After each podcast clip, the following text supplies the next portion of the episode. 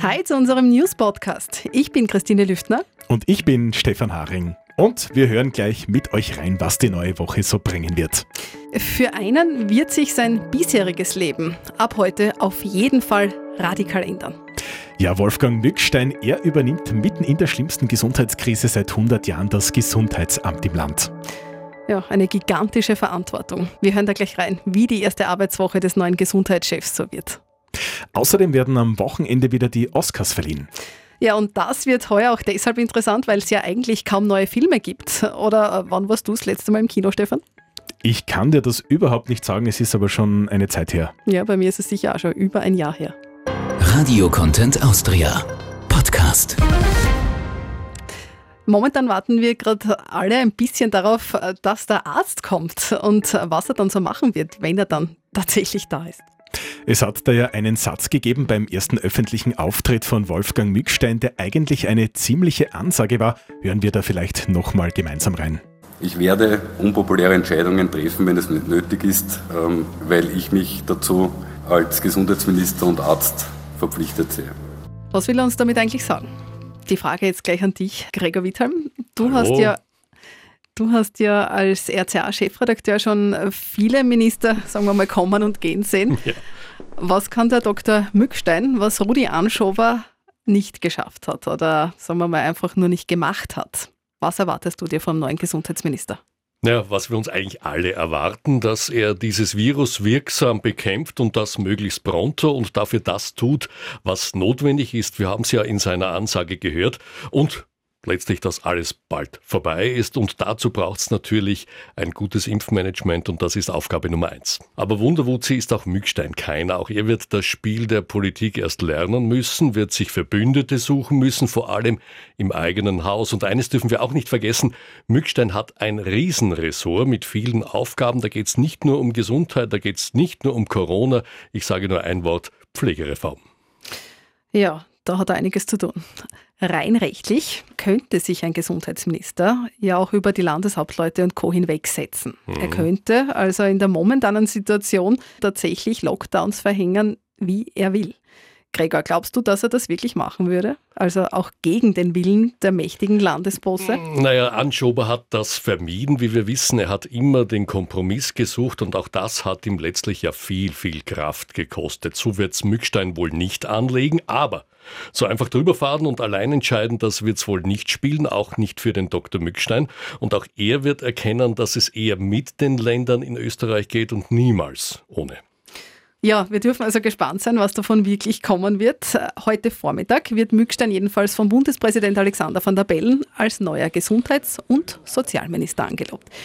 Übermorgen Mittwoch hat er dann seine Premiere im Parlament, Gregor. Was erwartet Mückstein dort? Naja, ganz sicherlich keine Streicheleinheiten. Die üblichen 100 Tage Schonfrist für einen neuen Minister, das lässt das Virus einfach nicht zu und das weiß auch Mückstein. Er wird sich gerade von der Opposition viel, viel anhören müssen, was bislang alles schiefgegangen ist. Dafür kann er ja aber nichts, aber er ist nun mal der neue Minister und er wird vor allem sofort Antworten liefern müssen, wie er was angeht, vor allem eben beim Impfmanagement.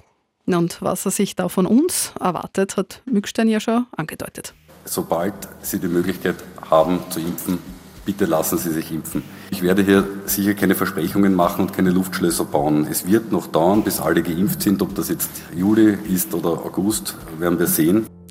Wie kann man sich die erste Arbeitswoche des Ministers generell so vorstellen? Ein schneller Crashkurs statt der üblichen Einarbeitungsphase? Naja, Mückstein hat sich ja schon in den vergangenen Tagen ein gutes Bild gemacht. Ob es gut ist, weiß ich nicht, aber ein Bild hat er allenfalls, was ihn da erwartet in seinem Ministerium. Er übernimmt da ein Haus, das sein Vorgänger wieder neu aufgebaut hat. Das heißt, er hat dort schon Leute, die ihm einiges abnehmen. Aber das Wichtigste ist ein schneller Erfolg und ich sage nochmal, impfen, das kann ihm nicht schaden. Die aktuelle Dynamik mit sinkenden Kurven und zusätzlich Impfstoff hilft da sicherlich. Ja, und als Gesundheitsminister, mit dem Österreich durch diese Zeiten kommt, endgültig hoffentlich, ja, das wäre schon was und dann hat auch dieser Mann Zukunft in der Politik. Wir werden sehen. Vielen Dank, Gregor, Sehr für deine gerne. Einschätzung. Stefan, was wird diese Woche sonst noch los sein? Mit einem Jahr Verspätung wählt die Wiener FPÖ am Wochenende Dominik Nepp zum Obmann. Seit Mai 2019 ist Nepp bereits geschäftsführender Parteichef. Die Wahl ist wegen der Pandemie verschoben worden. 400 Delegierte werden sich da heute in der Messe versammeln. Das klingt ein bisschen nach Superspreader-Event, oder? Ja, aber die Partei hat versprochen, dass sie sich an die geltenden Corona-Regeln halten wird, also mit Abstand und Maske. Maturanten müssen bis Freitag bekannt geben, ob sie auch mündlich zur Matura antreten wollen. Wegen Corona ist das heuer ja freiwillig. Wer nicht antreten will, bekommt im Maturazeugnis die Note aus dem Abschlusszeugnis. Die schriftliche Matura bleibt. Die kann man sich nicht aussuchen. Für Donnerstag und Freitag hat US-Präsident Joe Biden zum virtuellen Klimagipfel geladen. Interessant dürfte da werden, welches Klimaziel Biden sich und den USA vorgibt. Die USA gehören ja zu den größten Umweltsündern der Welt. Die EU will, dass die USA ihre Emissionen bis 2030 halbieren. Im Gegensatz zu seinen Vorgängern ist Biden der Klimaschutz aber enorm wichtig. Ja, gleich nachdem er Präsident geworden ist, ist Biden auch wieder ins Pariser Klimaabkommen eingestiegen.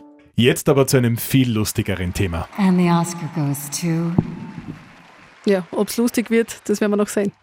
Stimmt, könnte auch sein, dass das heuer so langweilig wird, dass sich das niemand anschauen will.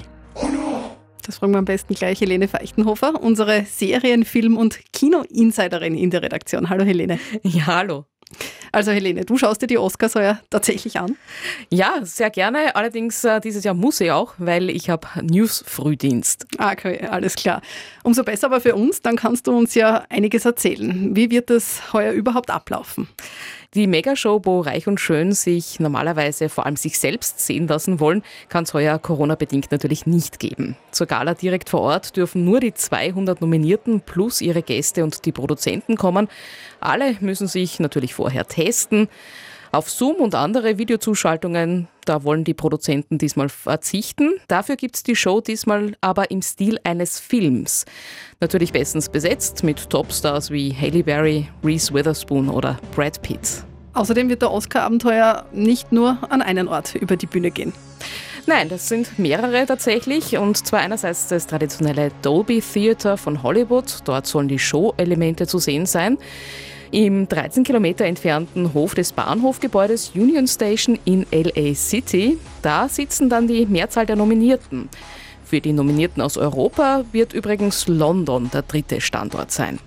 Gibt es heute eigentlich überhaupt genug Filme? Weltweit sind die Kinos ja seit einem Jahr immer oder immer wieder oder sogar teilweise ganz zu. Was wird da diesmal gezeigt?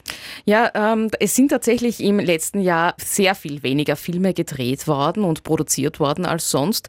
Deshalb hat äh, die Filmakademie diesmal auch die Regeln ein bisschen geändert. Normalerweise stehen bei den Oscars ja nur Filme aus exakt einem Kalenderjahr zur Wahl.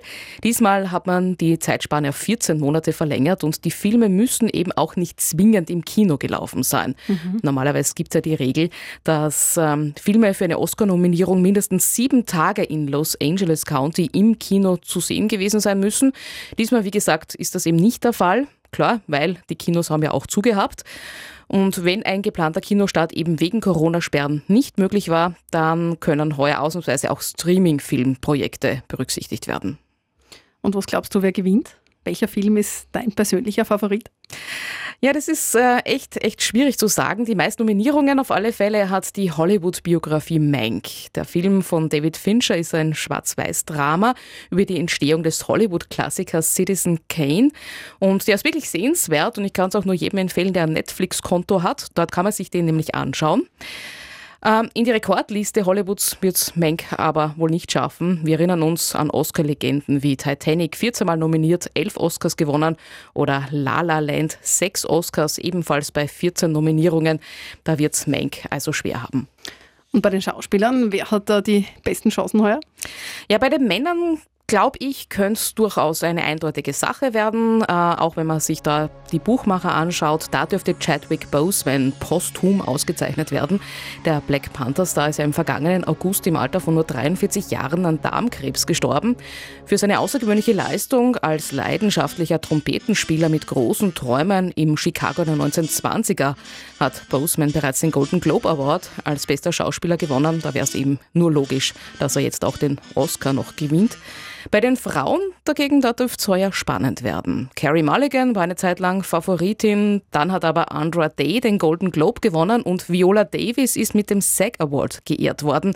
Und dann gibt es auch noch Frances McDormand, die darf man ja sowieso nie unterschätzen. 2018 hat sie erst den Preis als beste Hauptdarstellerin gewonnen für ihre Rolle in Three Billboards Outside Ebbing, Missouri. Also da ist eigentlich alles offen. Helene, aber einer, du hast vorher schon erwähnt, mit den Streaming-Diensten, einer, der hat jetzt schon so gut wie gewonnen. Netflix. Ja, Netflix ist echt unschlagbar heuer bei den Oscars mit unfassbar vielen Nominierungen. Im Vorjahr sind es noch 24 gewesen, heuer sind es inklusive dem Top-Film-Favoriten Mank schon 40 Oscar-Chancen für den Streaming-Giganten. Netflix hat damit alle klassischen Hollywood-Studios meilenweit abgehängt. Helene, vielen Dank und ich wünsche dir noch eine schöne Oscar-Nacht. Ja, danke schön. Vielen Dank an der Stelle auch fürs Zuhören. Bis zum nächsten Mal. Sie hörten einen Podcast der Radio Content Austria.